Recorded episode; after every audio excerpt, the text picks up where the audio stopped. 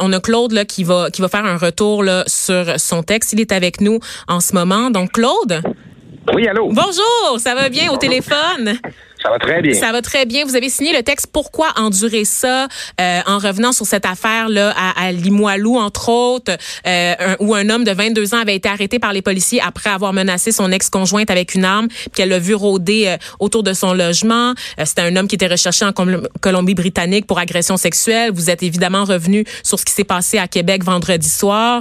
Vous avez euh, parlé aussi d'un homme le 31 juillet dernier, un homme de 47 ans qui avait été condamné pour violence conjugale pour une troisième fois après avoir rué de coups sa compagne. Et là, vous vous dites, oh my God, qu'est-ce qui se passe avec ça?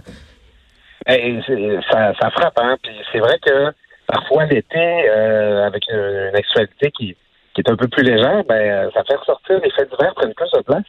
Et il faut bien remarquer dans notre actualité cet été des histoires de, de violence conjugale, puis sans, sans, minimiser aucune des violences conjugales, des cas très lourds là, et très euh, c'est ça c'est pesant quand on prend connaissance de ça, là, ces histoires-là. -là, c'est beaucoup de souffrance. On parle d'histoires de femmes qui ont été violentées devant leurs enfants. Ben, c'est le cas de la, la, la, dame de Québec vendredi soir qui a été euh, immolée devant sa, sa, mère et devant ses deux jeunes enfants.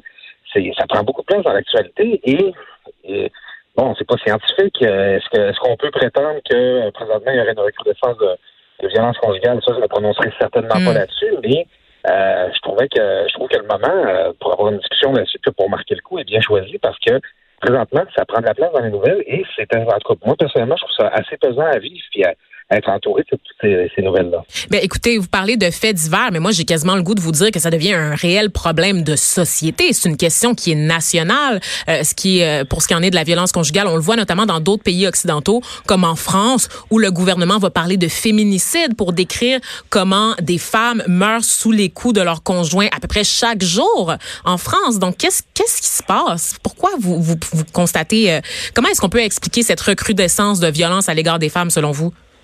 Ben, c'est beaucoup, en fait, c'est beaucoup l'utilité des faits divers. Hein. Les, les faits divers euh, bien utilisés doivent servir à, à, faire ressortir des problèmes qu'il y a dans notre société, des mm -hmm. travers. Et euh, ben, c'est ça, si ça se retrouve dans le journal, c'est manifestement là, que qu'il y a un vrai enjeu là. Je vous ai entendu citer quelques chiffres là, avant d'entrer en ondes, mais il euh, faut savoir là, que euh, les, les, violences conjugales là, au Québec, c'est 30% de toutes les infractions contre la personne. Donc, près d'une une infraction sur trois euh, mm -hmm. Ça se passe cadre d'un couple. Puis ça, ben, c'est ce qui est déclaré à la police. Ça ne dira jamais assez. On sait là, que c'est un secret pour personne qu'il y a beaucoup d'histoires de, de violence conjugale qui restent secrètes, justement, de par leur nature. Hein? C'est ben oui, euh, la relation qu'il y a entre la personne agressée et l'agresseur. Donc, ça, ça, ça, ça, prend de la place. C'est pas quelque chose d'anecdotique. C'est près de 20 000 infractions par année. Ça, c'est chaque année. Donc, euh, près de 200 000 infractions sur 10 ans là, de, sur, de, sur, le cours de notre vie. Là, ça, c'est pas quelque chose d'anecdotique. C'est pas quelque chose... Euh, ben oui. euh, qui, qui, arrive à l'occasion, puis exceptionnellement, c'est une autre... réalité sociale. Mm -hmm. Un autre Et, chiffre. Euh... Ah, allez-y, excusez-moi. Non, non, tout à fait, je vous écoute. Ben, en fait, j'allais donner un autre chiffre qui allait peut-être nous faire bondir collectivement. Donc, pour la ville de Montréal, uniquement la ville de Montréal, en moyenne, à chaque année, on reçoit 400 000 appels pour le SPVM et de ce nombre, plus de 15 000 sont liés à la violence conjugale ou intrafamiliale. Donc, ça se traduit par une quarantaine d'appels par jour. Oui, ben c'est énorme. Puis, on demanderait à n'importe quel policier, euh, ils interviennent, c'est ça, presque à tous les jours, là, sur des lieux où euh, soit une dispute entre conjoints qui a mal tourné, mais euh, aussi là, des, des, endroits, où, des, des, situations où il y a vraiment quelqu'un qui a été victime de violence euh, grave.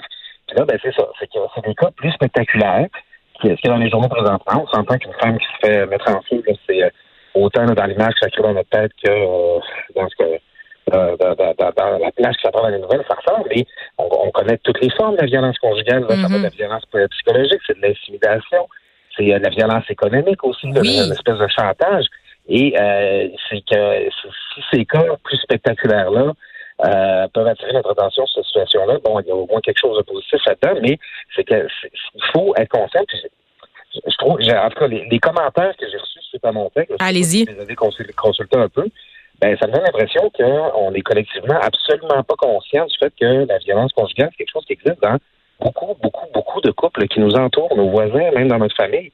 Et euh, on est, euh, j'ai pas l'impression que la société est très mobilisée pour euh, lutter contre cette situation-là. Mais c'est sûr que la violence conjugale n'a pas connu son moment MeToo. Hein. On n'a pas connu une espèce de, de gros mouvement de mobilisation, notamment sur les réseaux sociaux, de dénonciation de ce phénomène-là. Et ça tient peut-être au fait, comme vous le disiez tout à l'heure, que c'est plus dans la sphère privée. Parce que c'est entre un couple, c'est entre une famille et on n'ose pas questionner nécessairement ce qui se passe derrière les portes closes entre deux adultes qui seraient normalement consentants. T'sais.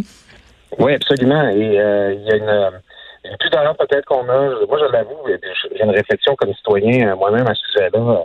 Bon, des fois, ça nous arrive tous d'entendre une dispute entre voisins, des choses mm. comme ça. Puis là, on veut plus mêler de nos affaires, on rentre la tête euh, entre les épaules et tout ça. Mais peut-être que justement, il faut, faut être plus interventionniste, faut être plus, euh, faut, faut, faut plus se tourner, retourner notre regard vers la victime, puis l'inviter à euh, être attentif à la détresse qui peut se trouver dans ses yeux ou avoir une main tendue parce que bon, je, je peux pas parler à la place des, personnes qui subissent ça, mais j'essaie d'imaginer un peu le sentiment d'isolement qu'on a quand on vit à tous les jours dans, dans un climat de violence et de peur comme celui-là.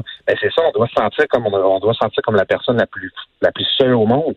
Puis sans raison quand il y a des enfants qui sont impliqués, qu'on cherche à les protéger. Puis c'est ce qui est terrible dans ces violences-là, quand il y a de l'amour aussi. Hein, ben c'est pour ça que c'est troublant. là. Euh, qu'est-ce qui se passe quand une, une relation d'amour euh, de, qui est quelque chose de positif, finalement, devient quelque chose de complètement malsain. Puis, euh, je, je, vous dis, Vanessa, moi, je, je suis vraiment j'ai vraiment été saisi par l'ampleur, la nature des commentaires ben, que j'ai reçus. Parlons-en, parlons-en des commentaires parce que moi aussi j'ai été faire un petit tour. C'est un de mes, euh, c'est un de mes petits trucs que je fais moi lire tous les commentaires sous les articles et sur les partages Facebook des 10 articles. Et ce que je constate, c'est que dans les commentaires, d'abord il y a énormément d'hommes. Ces hommes-là euh, à qui je reprochais d'être absents euh, de la conversation sur la violence conjugale ont répondu présent à votre texte. Pourquoi? Pour se mettre sur la défensive. C'est ce que je perçois dans la lecture des commentaires. Ben, pas tous les hommes, hashtag pas tous les hommes. On l'entend beaucoup, celle-là. Ben, j'ai pas pu m'empêcher de sourire un peu parce que euh, c'est ça, les gens disent euh, c'est une minorité d'hommes, euh, mettez pas tous les hommes dans le même panier, pourquoi vous nous accusez? ben moi, je n'ai pas accusé personne. je, je, constate que il y a, beaucoup de sujets comme ceux-là que quand on les aborde, nécessairement, c'est comme si on faisait un procès à la société.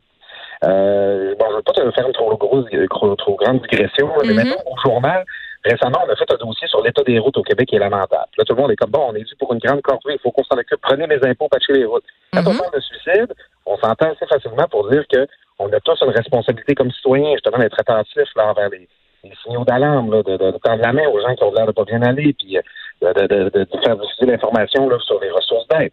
Quand on parle de toxicomanie ou même de, de de santé mentale. Il y, a, une espèce de mobilisation collective pour dire OK, il faut faire tomber les tabous sur la santé mentale, il faut en parler. Mais il y a deux sujets. C'est la, condition féminine et l'immigration. Quand on parle d'une violence ou d'une situation difficile vécue par quelqu'un d'un de ces groupes-là, là, il y a un braquage. C'est pas mon problème, c'est pas ma faute, je suis pas hmm. responsable de ça. Il y a un paquet d'autres sujets comme une société où on est capable d'admettre qu'on a un travail collectif à faire, qu'il faut qu'on s'en occupe. Mais quand on parle de ces clientèles-là, de ces, des femmes qui subissent la violence, qui subissent des agressions sexuelles, des immigrants qui subissent des menaces d'intimidation, on l'a vécu à Québec, là, on, des situations difficiles. Il y a une façon que les gens veulent se décoller de cette situation-là. Il ne faut pas nommer ce problème-là et dire que collectivement, on a un travail à faire là-dessus. C'est comme si c'était une accusation généralisée. Tout le monde veut s'en défendre. C'est drôle. il me semble que justement, si on était, si on était mobilisé contre ça, ben, justement, on, on, se mettrait pas sur la défensive dès qu'on en parle. C'est drôle, euh, vous me permettrez quand même de citer un autre journal, en plus du journal de Montréal. Euh, il y a Philippe Mercure qui signait un éditorial dans la presse en disant que plus on a de privilèges, moins on a d'empathie. Et c'est peut-être ce qui explique la réaction sur la défensive et le fait que ah c'est pas mon problème, ça ne regarde pas, c'est pas moi, pas tous les hommes qui nous fait réagir euh, en ce moment. Et si vous me permettez, j'ai remarqué quelque chose d'autre dans les commentaires sous votre article, Claude Villeneuve. Il y a beaucoup de gens qui font référence au nom à consonance arabe ah. de l'accusé dans toute cette histoire. Le nom que je répète, je refuse de le prononcer pour pas donner, euh, pour pas glorifier euh, cet agresseur, ce batteur de femmes. Euh, mais il y a un, nom à consonance arabe et tout de suite les gens font le lien avec les crimes d'honneur et se disent bon c'est pas dans notre culture, c'est une affaire d'immigrants, c'est une affaire d'arabes, c'est la musulmanie encore une fois, c'est les chafias, nanana, nanana comme si il y avait une seule communauté qui avait un monopole sur la violence à l'égard des femmes. Et ça, c'est une espèce de raccourci qu'on voit souvent. Qu'est-ce que vous en ben, pensez? Écoutez, vous, vous venez me chercher exactement là où je m'en allais. Euh, c'est que il y a une façon, ça c'est une façon plus de se décoller de cette situation-là. C'est ah ouais, il y a des étrangers qui arrivent ici, puis euh, bon, euh, c'est vrai que bon, le fait de, de, mettre une femme en feu, bon, c'est il y a quelque chose, la, nature du geste en tant que tel nous apparaît exotique là, parce que c'est comme quelque chose de très intense, très extrême. Mais les autres, les autres affaires auxquelles je faisais référence, bon, c'est que vous avez cité en introduction, euh, le forcené à Limoilou, là, qui est recherché en Colombie-Britannique, là, ben, son nom, c'est Michael Trottier. Hmm. Ça, ça sonne pas très. Euh, en tout cas, j'ai pas l'impression qu'il fait sa vers la Mecque à tous les jours, là, celui-là. Puis euh, il est recherché en Colombie-Britannique. Je ne sais pas si là-bas ils vont dire bon encore des francophones là, qui viennent commettre des crimes violents chez vous. après ça, il y a l'autre histoire dont on a parlé, cet homme-là qui a été condamné pour une troisième fois pour violence conjugale, dont deux fois qu'il a reçu l'absolution constitutionnelle. Il s'appelle Steve Saint-Amand. On, on, aura beau dire, là, on aura beau essayer de se décoller de ça en disant mm. qu'il y, a des crimes violents qui sont commis par des personnes issues de l'immigration.